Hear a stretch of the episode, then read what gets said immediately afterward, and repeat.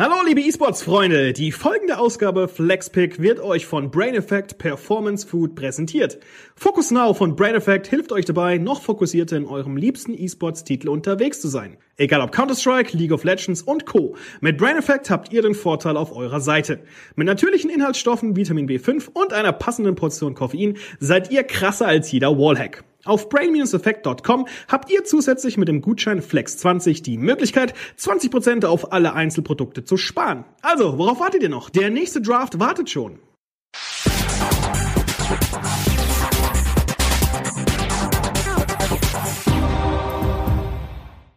Einen wunderschönen guten Tag, liebe Zuhörer und Zuhörerinnen. Herzlich willkommen zur neuesten Ausgabe des eSports Podcast FlexPick. Mein Name ist Florian Merz und ich begrüße euch zu einem ganz neuen, ganz spannenden Thema. Und zwar sprechen wir heute über Legends of Frontera. Aber wie immer kann ich das Thema nicht alleine angehen und habe mir tatkräftige Unterstützung jetzt auch mal wieder aus meiner eigenen Redaktion geholt. Und zwar habe ich mir den lieben Robin bzw. Rob an die Seite geholt, weil wir zwei haben ja schon über ein Kartenspiel gesprochen. Und wer könnte denn eigentlich auch besser sein als du, um nochmal über ein Kartenspiel im E-Sport zu sprechen? Ja, also dann äh, danke erstmal für das Kompliment und ich freue mich wieder dabei zu sein. Ja, wobei man muss ja sagen, E-Sports bei Runeterra muss man noch ein bisschen vorsichtig sein. Es wird, also aus unserer Perspektive hatten wir ja schon mal ein bisschen drüber gesprochen, das Kartenspiel von Riot Games wird irgendwann E-Sports werden, aber aktuell ist es ja noch nicht so ähm, in einem ja, E-Sports in einer E-Sports-Umgebung angekommen, wie es bei Hearthstone der Fall ist, aber Hearthstone ist ja auch schon ein paar Jahre länger auf dem Markt. Ja, und wenn äh, Riot das Tempo beibehält, das sie jetzt so angeschlagen haben, mit äh, Erweiterung und einem Zip und Zap, dann glaube ich, dauert das nicht mehr so lange, bis da auch die ersten wirklich kompetitiven Turniere ähm, stattfinden können. Also irgendwann in absehbarer Zukunft glaube ich schon, dass es ein E-Sports-Titel sein wird. Absolut, absolut. Und wir zwei sind ja eigentlich auch schon fleißig am Spielen, hab ich ja, haben wir jetzt festgestellt. ähm, wir quatschen natürlich nach wie vor über Discord in dem Fall, weil Corona, ähm, da ist auf dem Haufen sitzen noch immer nicht so ganz cool, sag ich mal, wenn es nicht unbedingt sein muss. Aber das Schöne ist halt auch wie bei Legends of Frontera, ist ein rein digitales Abenteuer, äh, Abenteuer, äh, rein digitales Kartenspiel und dementsprechend passt es ja auch ganz gut, wenn wir uns digital zusammensetzen. Auf jeden Fall. Okay, jetzt Legends of Frontera habe ich ja schon erwähnt, oder beziehungsweise habe ich schon fallen lassen, ist es ja ein digitales Kartenspiel. Im Endeffekt kann man sagen, dass ja das Pendant zu Blizzards Hearthstone ist äh, Legends of Frontera sozusagen ein ja ein Kartenspiel basierend auf der Lore von League of Legends. League of Legends ist ja eigentlich das bekannteste E-Sports-Spiel der Welt, wenn man das so sagen darf. Und äh, dementsprechend alles, das das komplette Spiel atmet und lebt eigentlich die Welt von League of Legends. Nur halt in einem eigenen Stil. Und ich finde ihn persönlich richtig, richtig gut. Ja, ich äh, kann mich da nur anschließen. Ich muss tatsächlich auch sagen, dass ich durch äh, Legends of Runeterra ein bisschen auch zu League of Legends dann letztendlich gekommen bin, weil die Verbindung der Champions und der Karten und überhaupt der Kreaturen, die in Lore gespielt werden, natürlich auch alle in äh, LOL auftauchen. Also und, zumindest ähm, die Champions, zumindest die Champions. Ja, die Champions. Ähm, aber beispielsweise auch so Kleinigkeiten wie Porus und so weiter findet man dann doch irgendwie, zumindest mhm. in den Orts oder sowas äh, bei LOL wieder. Ähm, und da hat äh, Riot schon, schon einen guten Schachzug gemacht. Also ähm, ist auf jeden Fall spaßig und äh, es ist schön irgendwie, wenn man dann die Verbindungen zwischen den Champion-Karten und den Champion in LOL äh, findet oder sieht. Ähm, haben, sie, haben sie sehr gut umgesetzt auf jeden Fall. Genau. Kannst du dich eigentlich noch daran erinnern, ähm also man muss dazu sagen, Legends of Frontera wurde jetzt vor kurzem, am 30. April, offiziell oh. veröffentlicht. Also ist, das Spiel ist noch richtig frisch. Man konnte es aber auch schon länger spielen, weil ich erinnere mich daran zum Beispiel letztes Jahr bei den Worlds, also bei League of Legends, bei der League of Legends Weltmeisterschaft, bei der Gruppenphase in Berlin war ich vor Ort und dann gab es ja diese Ankündigungs, wie nennt man das, äh, diese Ankündigungs, ähm, Situation? Äh, nee, nicht Situation, sondern dieses Video von äh, äh, Riot Please 10th Year Anniversary. Und da wurden ja gleich mehrere Sachen angekündigt. Du hast ja dann Legends of Runeterra konntest du ja dann schon spielen tatsächlich. Da, da wurde es ja im Zuge der World's Group Stage gab es ja schon die ersten, so wie man es jetzt von Valorant kennt, ähm, die ersten Twitch-Streamer, die das sozusagen gezockt haben. Du musstest zugucken, dann hast du einen Drop bekommen, dann konntest du es auch zocken. Tatsächlich habe ich es letztes Jahr schon während den Worlds gespielt, fand ich super interessant damals. Und ja, da wurden halt natürlich Legends of Runeterra wurde schon gezeigt, wurde schon veröffentlicht, dann wurde Valorant angekündigt, dann dieses äh, Diablo-eske Spiel. Und äh, Valorant ist jetzt mittlerweile auch schon in der Closed Beta. Aber Legends of Runeterra hat mir so ein bisschen, ist mir so ein bisschen länger im Gedächtnis geblieben und halt auch, weil die auch schon relativ früh Zugang zur Closed Beta bekommen haben. Dann nachdem, nachdem das Ganze ja dann schon ein bisschen breiter gefächert wurde. Und gerade weil ich bin eigentlich schon, also ich persönlich, das hatte ich ja auch bei Hearthstone schon gesagt, ich bin sehr Kartenspielaffin. Ich habe viel Hearthstone gespielt, habe da auch gut Geld reingesteckt und habe ich jetzt Same. auch, habe ich tatsächlich auch bei Legends of Runeterra schon, weil ich einfach, es ist mir halt wert, mir macht das Spaß und ähm, solange ich da jetzt nicht meine kompletten ja Jahresgehalt reinpacke, ist es für mich okay und fein und vertretbar. Ähm, Stimmt, das geht bei dir ja auch bei LOL. so, so, solange es in einem gewissen Rahmen bleibt. Aber ähm, das Spiel es ist, es, es macht halt mir, es macht mir einfach Spaß, ganz einfach. Also ich möchte jetzt hier keine Lobhudelei ab, äh, abhalten, weil Legends of Frontera ist halt einfach immer noch so ein Free-to-Play-Titel, aber einer, der auch Spaß macht und den man halt auch spielen kann. Genau, also ich spiele es tatsächlich schon seit letztem Jahr im Oktober. Und jetzt am 30. April wurde das veröffentlicht. Und kannst du noch ein bisschen was dazu sagen? Oder weißt du noch, wie du zu dem Titel an sich gekommen bist? Abgesehen davon, dass wir natürlich darüber berichtet haben? Ähm, ja, ich denke, bei mir war es ähnlich wie bei dir. Partnerspiel Spielaffinität ist bei mir nach wie vor vorhanden. Wer sich unseren letzten Podcast über Hearthstone angehört hat, der hat sicherlich auch das Feuer gehört, das äh, in mir brennt für Kartenspiele oder digitale Kartenspiele, wobei das ist egal, digital oder ähm, physische Kartenspiele, das macht nicht mehr viel aus. Mhm. Ähm, dazu gekommen bin ich, glaube ich, tatsächlich dann ja, ich glaube, ich wurde direkt hellhörig, als es hieß hier, äh, Riot Games kündigt ein Kartenspiel an. Dann hattest du relativ früh einen Zugang, ähm, wo man, glaube ich, schon mal reingucken konnte oder wo wir in der Redaktion schon mal ein bisschen reingucken konnten. Und äh, ich glaube, dann ging das alles relativ zackig, dass sich äh, bei uns die ganze Redaktion einen Beta-Zugang geholt hat und seitdem sind wir da alle fleißig am Zocken. Und ich glaube, das ist jetzt auch schon der, puh, ähm, vierte Monat oder sowas, wo, mhm. wo wir es am Spielen sind. Ich habe dann äh, das auch direkt in der WG bei mir gespreadet und ähm, mein Mitbewohner ist auch ganz großer Fan, der hat davor Magic gespielt. Äh, jetzt spielt er ausschließlich nur noch Legends of Runeterra. man, man muss aber auch sagen, es ist halt einfach nochmal also wir hatten ja schon bei Hearthstone drüber gesprochen, jedes Kartenspiel, das eigentlich digital stattfindet, das halt auch ein großes Kartenspiel ist, weil wenn du aufs Handy guckst, gibt's ja zigtausend verschiedene äh, so Card Battle Games etc. Und bei, bei, bei Hearthstone, bei Legends of Runeterra, bei Magic, The Gathering Arena, ähm, bei Shadowverse, falls du das kennst übrigens, das wollte ich letztes Mal bei Hearthstone noch erwähnen. Shadowverse ist übrigens auch super interessant. Dann Elder Scrolls, das Kartenspiel, was ja on hold gesetzt wurde. Oder, also meinst du, oder Gwent? Nee, Elder Scrolls ist schon wieder was anderes. Elder Scrolls ja. ist, ist, ist so ein Befester, also hier zum Beispiel Skyrim mhm. und so.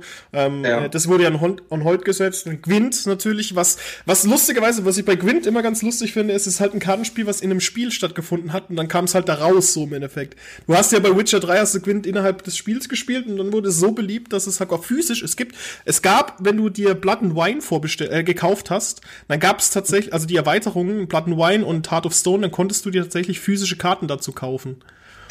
Das, das, ja, fand, ja. das fand ich ziemlich cool so. Und, und, und trotzdem, Legends of Frontera ähm, bietet halt auch wieder einen komplett anderen Ansatz, also was ist komplett anderen, das sind halt Kartenspiele, aber es bietet halt auch wieder einen anderen Ansatz oder andere Herangehensweise an das Genre des äh, Digital Card Collectible Game, wenn man das so sagen kann. Und äh, persönlich, wenn ich, ich habe alle gespielt, ich habe alle getestet und ich muss ehrlich gestehen sagen, weil ich halt auch League of Legends Fanboy bin, ist halt einfach so. Mir gefällt von allen Mechaniken, die aktuell existieren, Legends of Frontera als reines digitales Kartenspiel am besten. Magic the Gathering lasse ich jetzt mal außen vor, weil es genau die gleichen Mechaniken sind, wie du sie halt im Kartenspiel an sich hast. Äh, ähm, ich, Hearthstone ist bei mir nach wie vor die Nummer 1, aber äh, Lore kommt da schon sehr, sehr nah ran. Und zwar deswegen, ich habe mich schon eine ganze Zeit lang mit Magic beschäftigt mhm. und fand war das Spannende eben an, dass es so ein reaktives Game war. Ja, während du in Hearthstone machst du deinen Zug, dann ist der Gegner dran. Dann hast du wieder deinen Zug. Dann ist der Zug des Gegners dran. Hm. Äh, bei, bei Magic oder eben jetzt auch bei Lore arbeitest du reaktiv. Sprich, du kannst im Zug deines Gegners Sachen machen. Ja, es ist nicht mehr klar abgegrenzt, wer wann ähm, agieren und wer re reagieren kann, weil das immer hin und her geht. Und ich finde, das ist so ein Element in dem Spiel, das das Spiel halt unglaublich spannend macht und auch immer wieder zu Situationen führt, die dann für die Spieler neu sind. Und da muss ich wirklich zugeben, als Hearthstone-Fanboy, da ist Legends of Runeterra Hearthstone ein Stück weit überlegen. Das ist ein neues Element. Wobei du halt, da, da musst du aber auch gestehen, äh, muss, muss man aber auch erwähnen, du hast halt unterschiedliche Spielmechaniken dahingehend, dass du, ja, du kannst bei Legends of Frontera, kannst du agieren und reagieren. Oder beziehungsweise du agierst und reagierst. Also es ist nicht so, du machst deinen Zug, dann ist der nächste dran und hin und her. Das hast du ja gerade schon gesagt, du reagierst und agierst, während der Gegner halt so dran ist. Du unterscheidest im Endeffekt dann nur in Attack, in Angriff und Verteidigungsphase. Und während diesen Angriffs- und Verteidigungsphasen gibt's ja immer so einen Dialog, der geführt wird. Das hatte ich ja, glaube ich, damals auch schon bei Hearthstone gemeint, dass ich mit Travis Gafford gesprochen hat. Das ist ein amerikanischer Journalist, den ich bei den äh, beim MSI in Vietnam kennengelernt habe. Und der meinte halt zu mir, dass er halt mit den Riot-Leuten ein Gespräch geführt hat und dass denen wichtig war, dass so ein Dialog herrscht, dass du machst was, also du sagst was, ich sag was, du sagst was, ich sag was, du sagst was, ich sag was. Und nur durch diese Angrifffunktion wird das ein bisschen unterschieden. Aber dann gibt's ja auch wiederum Champions, die sozusagen dir einen Angriff einen Angriffsmodus geben, während der Gegner noch den Angriffsmodus hat. Ich sag nur ja. Katharina zum Beispiel. Ja, ähm, oder auch Garen. Ja, ähm, solche Sachen. Die Mechaniken, auch die Zauberkarten. Da genau. gibt es genügend, die mobilisieren, also mobilisieren diejenigen, die äh, Legends of Runeterra nicht spielen. Genau. Mobilisieren ist im Grunde genommen ein, ein, die Fähigkeit, im Zug des Gegners eingreifen zu können ja. oder noch einmal im eigenen Zug eingreifen zu können. Genau, genau, genau. Aber man darf halt zum Beispiel nicht vergessen, dafür hat Legends of Runeterra, zumindest zum gegenwärtigen Zeitpunkt, keine Fallen, Fallen oder Geheimniskarten. Das stört dich ganz schön, ne? Nee, es, es, ist, es ist einfach nur etwas, also, also ich bin halt, also mein größtes Karten, das Kartenspiel, das ich ja wirklich am häufigsten und am längsten gespielt habe in den letzten vergangenen 10, 20 Jahren, ist für mich halt Yu-Gi-Oh! Oh. Yu-Gi-Oh! gewesen. ist halt einfach so. Und ich bin es halt gewohnt, du hast deine Monsterkarten, du hast deine Effektmonsterkarten, Exys-Karten, deine, deine, deine äh, Ritualkarten, etc., etc., deine Fusionskarten. Und zusätzlich hast du aber noch Zauber- und Fallenkarten in deinem Deck. Und du kannst bei Yu-Gi-Oh! gibt's ja aktive Zauberkarten, die du halt ausspielst. Also so wie bei Legends of Runeterra, die halt langsam funktionieren, die musst du halt ausspielen, während du nicht in der Kampfphase bist zum Beispiel oder Angriffsphase. Und dann gibt's halt Karten, die kannst du halt, es sind Schnellzauber, die schmeißt du rein, während halt was passiert sozusagen, um diese Kette zu unterbrechen oder diese Kette zu, oder noch ein Glied in diese Kette einzufügen. Also diese Reaktionskette. Und bei Fallenkarten, die funktionieren generell reaktiv. Jemand macht was und du agierst darauf. Und bei, bei Hearthstone hast du sozusagen nicht diesen Dialog, wie es bei, bei Legends of Frontera stattfindet, dass du machst was, ich mach was, du machst was, ich mach was, sondern du machst deinen Zug und ich kann in meinem Zug davor äh, Geheimnisse platziert haben. Und diese Geheimnisse funktionieren dann im Endeffekt reaktiv auf Dinge, die du während deines Zugs tust, automatisch und sind sozusagen eine, eine automatische Version der Fallenkarten bei Yu-Gi-Oh! Magic hat, auch, Magic hat ja auch reaktive und aktive Zaubern und, und Artefaktkarten.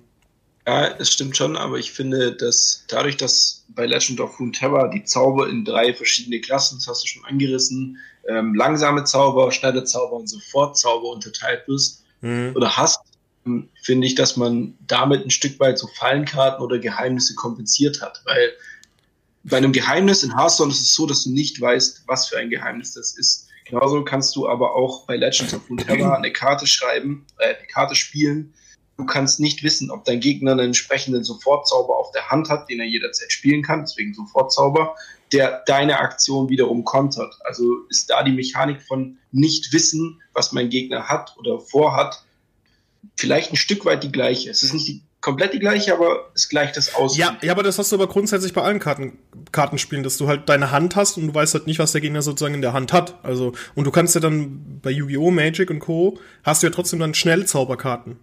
Zusätzlich zu, ja. den, zu den Fallenkarten.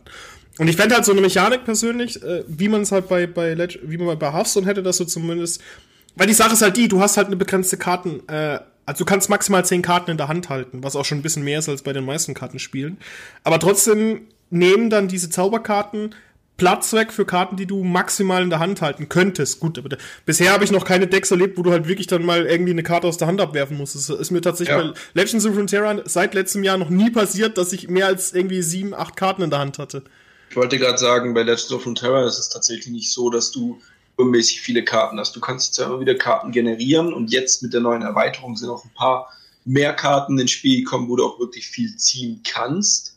Aber es ist nicht so wie bei Hearthstone, dass du ähm, also dadurch, dass du viel hast und Spiele, ist es einfach schon super oft vorgekommen, dass du über zehn maximal erlaubte Handkarten hast und mhm. dementsprechend dann manche Karten irgendwie abgeworfen werden. Ja. Lore ist es mir, glaube ich, wie du gesagt hast, auch nie passiert. Okay. Lass uns aber mal ganz kurz nochmal über die Grundmechaniken von Legends of Runeterra sprechen, weil wir jetzt schon so sehr tief in die Materie eingetaucht sind. Also im, grundsätzlich besteht ein Legends of Runeterra Deck aus 40 Karten. Und kann dabei auf eine bis zwei Regionen äh, zurückgreifen. Das heißt im ja. Endeffekt, Legends of Runeterra bietet zum gegenwärtigen Zeitpunkt, glaube ich, acht Regionen, wenn ich mich sieben, sieben, sieben Regionen. Regionen, ja. Genau, und äh, das heißt im Endeffekt, jede Region wird durch verschiedene Champions, wie man es halt auch im Spiel, also von League of Legends her kennt, repräsentiert. Du hast Swain und Darius zum Beispiel von Noxus, du hast äh, Ash und äh, Braum zum oh. Beispiel von, von äh, vom Freljord-Region. Dann hast du ähm, Yasuo und Karma von Ionia, du hast äh, äh, Heimatdinger und Jinx von Zaun, also Zaun und Piltover, Piltover und Zaun. Und ja, so weiter und so fort. Und ich glaube, Gangplank und Twisted Fate sind Bilgewater. Genau. Miss Fortune noch und sowas, genau. Ähm, Bilgewater ist auch die neueste Region, die jetzt zum Beispiel zum Launch am 30. April ähm, rausgekommen ist.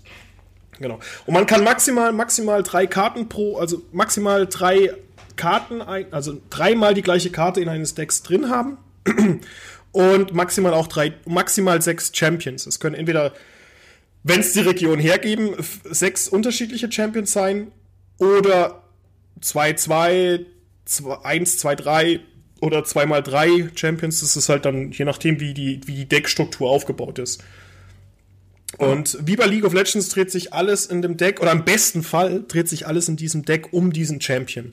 Weil der Champion ist sozusagen die Einheit mit den besten Fähigkeiten, die halt auch die, die auch aufgelevelt werden können. Weil jede Champion-Einheit ist eine Questkarte. Das heißt, wenn bestimmte Bedingungen erfüllt sind, verwandelt sie sich in eine stärkere Version von sich selbst. Genau, und kriegt damit meistens auch nochmal einen zusätzlichen Effekt. Genau. Also zum Beispiel. In die Richtung des eigenen Spielers. Hast, hast du denn einen Lieblingschampion, den du spielst?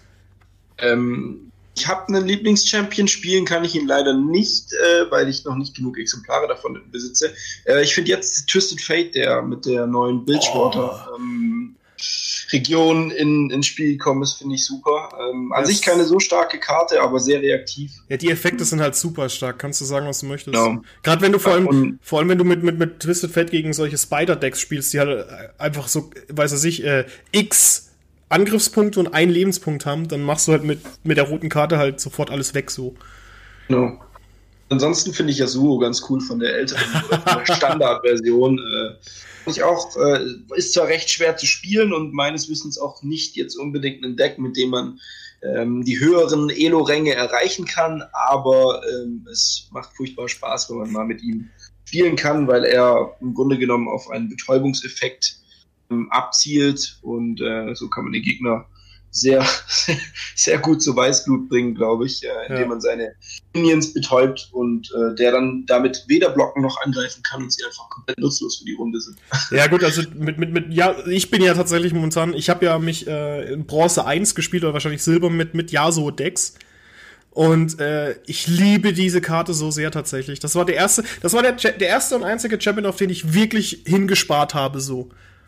Also ich habe ich hab tatsächlich wirklich extrem viel gespart, um mir dieses Jahr so Deck zusammenzustellen zu können, weil ich finde einfach diese Reakt die, die, die Reaktivität von Yasuo unglaublich stark. Auf Der jeden ist Fall. richtig, aber richtig stark. Also, aber. Er ist sehr draw-abhängig leider und deswegen.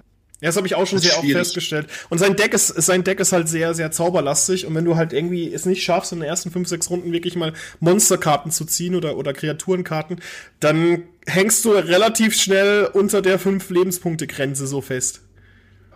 Und gegen Akkodex ist deine das, das, das, der Archetyp einfach zu langsam. Also ja, es sei denn, es sei denn, selbst die Akkodex kommen nicht drauf äh, oder kommen. Also wenn du es schaffst, ja, so zu spielen und hast genügend Zauberkarten und Mana auf dann, dann kommst du auch gegen Akkodex an. Aber erstmal zu diesem Punkt zu kommen, weil Yasuo kostet halt vier Mana, ist das halt schon Hui, ist, ist, ist schon schwer, weil die Mana, äh, beziehungsweise die Zauberkarten, die man benutzt, um Yasuos Fähigkeiten auszunutzen, sind halt nicht günstig. Allein Steel Tempest kostet drei Mana und es stand halt nur einen Gegner so. Und dann später mit Raging irgendwas, wo man dann sozusagen für fünf Mana kosten alle gegnerischen Monster unter drei Angriffspunkten ähm, stunt. ist halt auch mit fünf Mana-Kosten ziemlich hoch so. Auf jeden Fall, aber ich glaube, da sind wir schon wieder ein bisschen zu tief in der Materie. das stimmt. Aber man, man, möchte, man muss halt auch mitbekommen, dass wir halt dieses Spiel wirklich mögen und halt auch wirklich äh, das gut finden, weil wir würden jetzt nicht über dieses Spiel so, so, so tiefgehend sprechen, wenn wir uns nicht wirklich dafür auch interessieren würden. Eine Sache, die auf jeden Fall auch noch erwähnt werden muss, meiner Meinung nach, wenn man über Legends of Runeterra spielt, ist äh, meiner Meinung nach ein genialer Schachzug und zwar jedes Kartenspiel basiert ja darauf, dass die Karten bestimmte Kosten haben. Und diese Kosten, ähm, man zahlt diese Kosten mit Mana. Und es passiert immer öfter, dass man am Ende des Zuges nicht all sein vorhandenes Mana ausspielen kann, also nicht alles ja, verwenden kann. Und in Legends of Runeterra ist dieses Mana dann nicht verloren, sondern bis zu drei Mana-Punkte kann man sich für die nächste Runde aufsparen, die dann für Zauber ausgegeben werden kann. Genau. Genialer Schachzug. Du hast nicht das Gefühl, dass du irgendwas verlierst, wenn du beispielsweise in der Runde keine Karte ausspielen kannst oder am Anfang nicht den perfekten Start hast und kannst so auch immer wieder dein Comeback starten. Also bis Zug 3 kannst du im Grunde genommen nichts gespielt haben, um im Zug 3 dann sechs, also für sechs Mana Karten ausgespielt zu haben. Das finde ich genial. Ja, das merkst du dann halt auch bei Decks, zum Beispiel bei ähm, solchen Decks wie Ephem äh, mit Ephemeral, oder wie heißt das, äh, mit Vergänglichkeit, oder was ist das auf Deutsch? Weil du spielst es, glaube ich, auf Deutsch, ne? Spielst auf Deutsch und ja, als Vergänglichkeit. Ja, genau, Vergänglichkeit, wenn du halt Vergänglichkeitskarten hast. Du spielst halt eine, eine super schwache Vergänglichkeitskarte, was heißt super schwach? Eine super starke Vergänglichkeitskarte, aber die halt natürlich, wenn du sie, wenn du mit angegriffen hast, oder wenn die Runde zu Ende ist, halt vergeht, und dann kannst du halt mit einem, einem, hohen Zauber, also sprich, du zahlst irgendwie zwei Mana-Kosten für deine 5-5-Kreatur, die aber nur halt diese Runde besteht und benutzt dann halt die restlichen vier Mana, die du hast, um sozusagen ihr diesen Status der Vergänglichkeit wegzunehmen und einem anderen gegnerischen und einer gegnerischen Kreatur zu geben. Und das ist halt, das ist halt ziemlich cool, weil du so natürlich am Anfang ein bisschen was verlierst, aber auf, auf, auf, ich, ich weiß nicht, ich glaube, das zählt noch so, so Midrange, Longrange, kannst du damit halt ziemlich viel rausholen kannst halt unabhängig von der, von der Spieldauer, kannst du eben verlorenes Tempo dadurch wieder ausgleichen. Also wenn du die ersten zwei Züge nicht spielen kannst oder willst, kannst du im dritten Zug dadurch dann ähm, wieder mehr machen. Also du hast, du hast einfach nichts verloren. Ob das, ja. ich denke, das ist relativ egal, ob du das ähm, oder später im Game machst. Du bist dazu auf jeden Fall befähigt oder durch, durch diese, durch diese äh, Mechanik, dass du eben immer drei Zaubermana aussparen kannst aus dem letzten Zug oder bis zu drei, kannst du immer wieder mehr Tempo generieren und so halt auch teilweise Züge machen, die nicht nur bei 10 Mana aufhören, sondern du kannst bis zu 13 Mana gehen und da werden dann natürlich Kombinationen ermöglicht, mit denen zum einen der Gegner nicht rechnet und die zum anderen einfach meistens unfassbar cool sind. Also ja, wie gesagt, super Mechanik, die sich weiter einfallen lassen hat. Absolut. Also ich bin äh, sehr begeistert. Was mir halt, was für mich auch noch so ein geiler Dealbreaker ist, bei Hearthstone musste man ja zum Beispiel extrem lange warten, bis die Mobile-Version rauskam. Und mhm. bei Legends of Frontera ist es ja jetzt schon so, dass man es am PC halt schon länger spielen konnte. Also in der Closed Beta mhm. oder Open Beta davor. Und seit dem 30. April wurde das Ding ja direkt auf Smartphones, iOS und Android veröffentlicht. Und das ist für mich halt auch nochmal so ein Ding, okay, hey, ich kann jetzt wirklich von unterwegs halt auch meine, meine, ähm, meine Matches machen, so im Endeffekt das zeugt halt auch von der Professionalität oder von dem Antrieb, der mit Riot Games dahinter steckt. Also das äh, ist schon ein großer Pluspunkt da. Hm. Ähm, und die Sache, die wir auch noch gar nicht angesprochen haben, ich weiß nicht, ob du es noch auf dem Zettel hattest sozusagen, ähm, aber Riot Games wirbt ja für Legends of Runeterra damit, dass man nicht unbedingt Geld reinstecken muss, um sich wirklich alle Karten zu holen. Ich meine, jeder Free-to-Play-Kartenspieler ähm, Titel wirbt da ein bisschen damit und sagt, ja, entweder musst du halt viel Zeit oder viel Geld reinstecken. Bei Legends of Runeterra ist es tatsächlich so, dass du wöchentlich echt viele Karten bekommst, ähm, die klar ein Stück weit damit zusammenhängen, wie viel du gespielt hast, aber dieses ähm, das Verhältnis zwischen Zeitaufwand und Belohnung ist bei Legends of Runeterra extrem hoch. Also absolut. Tatsächlich, ähm, wenn du das Beispiel von meinem Mitbewohner da, ähm, der Kerl hat noch keinen einzigen Euro da reingesteckt und dem seine Sammlung ist bis auf echt. Ähm, bevor Bilgewater äh, gekommen ist, hat ihm, haben, glaube ich, da 50 Karten oder sowas gefehlt, wenn überhaupt. Sonst hatte er komplett alles. Ja, das Weekly Vault ist halt unfassbar geil. Man spielt halt wirklich von Dienstag bis Dienstag im Endeffekt. Ähm, alles, was man egal ob man gegen Computer spielt oder gegen, gegen echte Spieler oder gegen, ähm, also Ranked oder Normals spielt, man bekommt Ex Erfahrungspunkte, die nicht nur in verschiedene Karten, die man halt pro Region freischalten kann. Also es gibt ja, das muss man auch noch erwähnen, stimmt, wir haben noch gar nicht diese, diese ähm, Reward-System gesprochen. Auf jeden Fall gibt's halt diesen Weekly Vault, der läuft immer von Dienstag zu Dienstag und jeder Erfahrungs- oder jeder Erfahrungspunkt, den man sammelt, geht in diesen Vault rein. Und am Ende bekommt man dadurch halt kostenlos Karten. Und das ist halt ziemlich, ziemlich cool. Weil je höher oder je viel, je, je mehr XP man sammelt, desto bessere äh, Boxen bekommt man. Und wenn man halt am genau. Ende wirklich dann mit Pla drei Platin-Boxen oder drei Diamond-Boxen da steht, dann bekommt man halt, dann wird man so förmlich, Achtung, zugeschissen mit Karten noch und nöcher. Und das finde ich, finde ich halt ziemlich cool. Eine Mechanik, die dahingehend aber auch fehlt, was bei Hearthstone zum Beispiel der Fall ist, man kann keine Karten entstauben sozusagen. Also ja. es gibt halt nichts, was man da im Endeffekt, ähm, äh, man, man kann nicht im Endeffekt, äh, wie, wie heißt es? Karten tauschen für andere. So ja, genau, also andere Karten, die man nicht braucht, die kann man nicht, mit denen kann man nicht sich beliebige Karten herstellen. Das geht nur über die Ingame-Währung, diese Splitter oder eben durch sogenannte Wildcards. Genau, oder man kauft sich halt mit Echtgeld. Ach so, ja.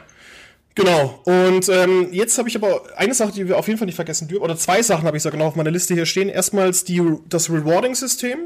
Ähm, man bekommt pro Tag eine Quest, die man erledigen kann. Wenn man halt bestimmte Dinge innerhalb des Spiels erledigt, dann bekommt man 1000 Erfahrungspunkte. Und diese Erfahrung. 1500 gibt's auch. Bitte? Achso, ja, gut, ich habe. 1500 gibt's auch. Okay, ja. ja, ich habe jetzt die letzten zwei, drei Tage nur Tausender gehabt. Und äh, auf jeden Fall werden diese Erfahrungspunkte laufen ein in eine Region, die man wählt. Also man kann korrigiere mich gerne, man kann, be bevor man spielt, kann man immer auswählen, für welche Region man welche Dinge freischalten möchte. Man bekommt dann halt Ka Karten aus dieser Region, je nachdem, wie viele Erfahrungspunkte man sammelt. Also man muss halt irgendwie 2000, am Anfang sind es, glaube ich, 400 oder 500 XP, die man sammelt, um eine Box mit Karten zu bekommen. Dann werden es immer mehr, immer mehr und am Ende musst du, glaube ich, 4500 Erfahrungspunkte sammeln, um so eine Diamond, Diamond äh, äh, Box zu erhalten, wo dann halt wirklich sehr viele ja. Karten sind. Und das Ganze ist halt für die unterschiedlichen Regionen zur Verfügung. Er steht für die unterschiedlichen Regionen zur Verfügung. Und jetzt mit, Bild, mit Bildschwater sind ja die neuen Champions pro Region dazugekommen und die werden halt, nachdem man diesen Weg freigeschaltet hat, komplett freigeschaltet. Da muss man die auch dann wieder sozusagen äh, mit XP auffüllen. Genau, du hast also, wenn man, nehmen wir jetzt an, bis zur Erweiterung, bist ein richtig süchtiger Spieler gewesen, hast alle deine Regionen durchgespielt, dann kam jetzt mit dem Bildschwater die neue Region, dann fängt das ganze Spielchen von vorne an. Ähm, am Anfang sind die Belohnungen relativ einfach zu erreichen. Schnell vor allem. Schnell, ja, sehr schnell zu erreichen, aber auch entsprechend weniger Inhalt gefüllt sozusagen oder nicht so wertvoll im Inhalt gefüllt. Und je länger du eben in dieser einen Region, in diese eine Region sozusagen Erfahrungspunkte einzahlst, desto besser ist auch letztendlich das, was du dafür bekommst. Es dauert nur eben Genau. Und das Coole ist, dass diese XP nicht aufgeteilt werden in, in, in Weekly Walls und, und, und Regionen, die man gerade ausgewählt hat, sondern jede Erfahrung, jeder ähm, XP oder Erfahrungspunkte, die man erhält, wird überall gleichermaßen einge, einge, eingespeist sozusagen. Das heißt, man verliert nichts, sondern bekommt zusätzlich zu der wöchentlichen Belohnung, die man sich so immer nach und nach höher spielt oder besser spielt, auch die Gegenstände aus der einzelnen Region zur Verfügung gestellt. Ja. Also, wenn ich jetzt. Äh, ist ja richtig, ne? Das ist richtig. genau. So, das war eigentlich im Endgrund. Also, aktuell äh, ist das Legends of Frontera. Es gibt. Äh, drei, vier, vier, fünf verschiedene Spielmodi. Ähm, einmal gegen den Computer spielen, einmal gegen den, äh, gegen echte Gegner spielen, gegen echte Spiele, Gegner in Ranked spielen. Da gibt's dann das ähnliche Klassensystem wie, äh, Ranked-System, wie man es auf League of Legends kennt. Iron, Bronze, Silber, Gold, Platin, Diamond und dann Master, nee, äh, und, äh, und am Ende, auf jeden Fall, am Ende gibt es einen, ich weiß gar nicht, wie der letzte Rang heißt. Bei Valorant ist es. dann, wenn ich ihn erreicht habe, ja? Ja, du sagst es mir, ja, genau. Oder ich grüße dich dann von oben, sagen wir es mal so. genau. Und dann gibt es aber noch einen Spielmodus und zwar der Expeditionsmodus oder Erforschermodus. Oh. Ich weiß nicht, wie er auf Deutsch heißt. Expedition heißt er auf Deutsch. Genau, Expedition. Das ist im Endeffekt, korrigiere mich, der Arena-Modus, den man aus äh, Hearthstone kennt. Genau, ja, so hätte ich das jetzt auch verstanden. Man bekommt unterschiedliche Karten zur Verfügung gestellt müssen oder halt, äh, bitte, darfst du erklären? ich fühle mich geehrt. Äh, also, im Grunde genommen läuft es ähnlich ab wie der Arena-Modus bei, bei Hearthstone. Du bekommst, du stellst dir ein zufälliges Deck zusammen, ähm, hast am Anfang zwei zufällige Champions und um die herum baust du dann letztendlich dein Deck. Ähm, es ist so, dass du, und das finde ich eigentlich eine ganz schöne Sache, du kannst entweder sieben Mal hin, also sieben Siege holen, das ist die Höchstzahl, Höchstzahl, dann endet deine Expedition, oder sie endet schon vorzeitig, wenn du zwei Spiele verlierst. Diese zwei Spiele musst du aber hintereinander verloren haben.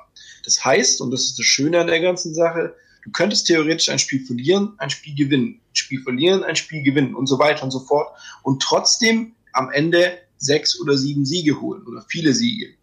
Die einzige Besonderheit ist noch, dass du das letzte Spiel, also das, wo es um den siebten Sieg geht, dass du das nicht wiederholen kannst. Sprich, das ist dann ein Duo-Die-Spiel. Wenn du sechsmal hintereinander gewonnen hast und im siebten Spiel aber verlierst, dann greift nicht die eben angesprochene Regel, dass du nochmal spielen kannst, um das vielleicht auszugleichen, sondern hast du, hast du verloren, deine Expedition ist beendet.